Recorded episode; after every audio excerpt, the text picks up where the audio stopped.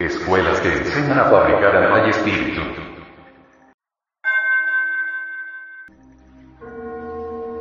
Toda escuela que enseñe a fabricar alma y espíritu, es escuela de regeneración.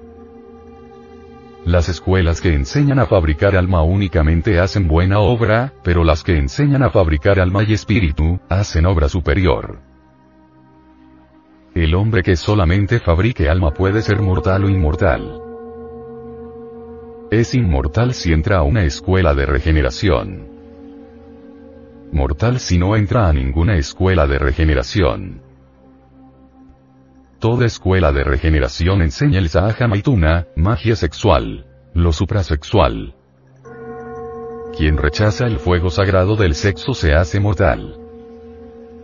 Alma que no quiere recibir el fuego sagrado del tercer logos, va perdiendo sus fuerzas íntimas poco a poco, y después de muchos retornos al fin muere. Cuando trabajamos en fabricación de alma, nuestra labor se hace en el mundo molecular. Cuando trabajamos en la fabricación de espíritu, operamos en el mundo electrónico solar. Las personas comunes y corrientes, realmente solo conocen este mundo celular, el mundo físico. Toda escuela auténtica de regeneración, enseña los tres factores básicos de la revolución de la conciencia. Esos tres factores son morir, nacer, sacrificarnos por la humanidad. Debe morir el yo pluralizado para fabricar alma. Debemos trabajar con el hidrógeno C12 de la energía sexual, transmutándolo por medio de la alquimia sexual, para tener derecho al segundo nacimiento. Solo naciendo el ángel dentro de nosotros mismos somos inmortales. Es absurdo pensar en el advenimiento del fuego si no sabemos transmutar la energía sexual. El fuego sagrado resulta de la transmutación de nuestras secreciones sexuales. Quien no conoce el Sahaja magia sexual, no puede recibir el fuego sagrado. Si el alma no recibe el fuego, se desvanece y muere después de muchos siglos. Poco a poco. El movimiento gnóstico es una escuela de regeneración con los tres principios básicos de la revolución de la conciencia. Escuelas de regeneración son Budismo tántrico del Tíbet, la iglesia amarilla de los lamas, el sufismo con sus derviches danzantes, el budismo zen, el budismo chan de China, etc. En el pasado existieron grandes escuelas de regeneración. Recordemos los misterios de Eleusis, los misterios egipcios, aztecas, mayas, incas los misterios órficos, los misterios de los cámbires y de los dáctilos. Los peores enemigos de las escuelas de regeneración son los infrasexuales. El infrasexual se considera superior a las personas de sexualidad normal y odian mortalmente al suprasexo. El movimiento gnóstico es una escuela de regeneración mortalmente odiada por los infrasexuales. Los degenerados del infrasexo se creen más perfectos que el tercer logos y blasfeman de él diciendo, el sexo es algo muy grosero, la materialista magia sexual es algo animal, nosotros trabajamos por la espiritualización. Los degenerados del infrasexo se creen más puros que el Espíritu Santo, y hablan horrores contra el sexo y contra la magia sexual. Recordemos que las tres fuerzas principales del universo son la voluntad del Padre.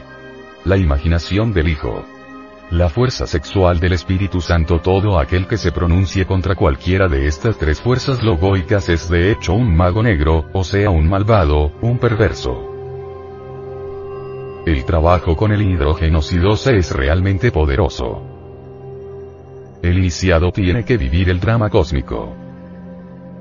El iniciado tiene que convertirse en el personaje central de ese drama cósmico. El iniciado que ha logrado fabricar alma y espíritu, tiene todo el derecho a encarnar su divina triada e inmortal, Adman Budimanas porque al que tiene se le da y mientras más tiene, más se le da, pero al que nada tiene, nada se le da y hasta lo que tiene le será quitado. Es absurdo afirmar que la triada divina ya está encarnada. Solo fabricando alma y espíritu podemos encarnarla. Las personas que definitivamente no fabrican alma ni espíritu se pierden, rompen toda relación con la monada divina, Adman Budi, Manas.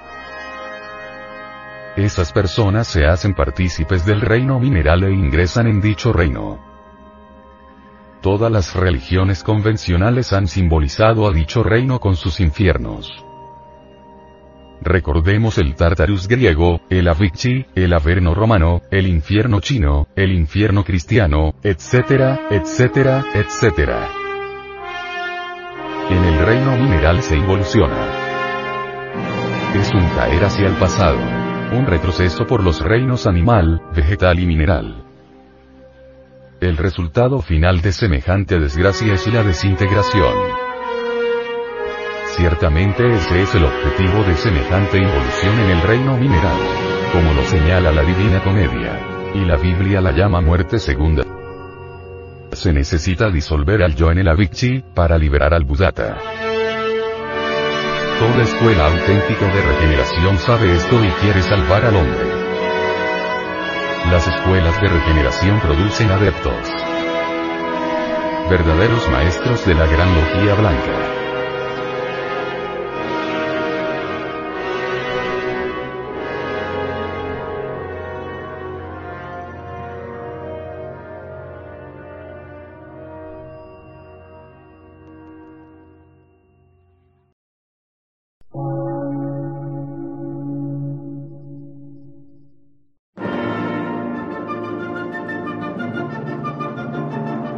Emisora, gnóstica, transmundial. Por una nueva civilización y una nueva cultura, sobre la faz de la Tierra.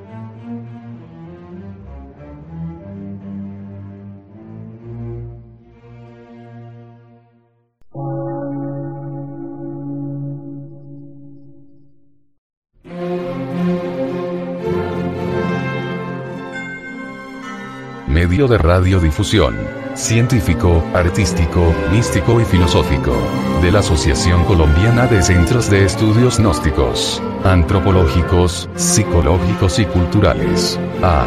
C.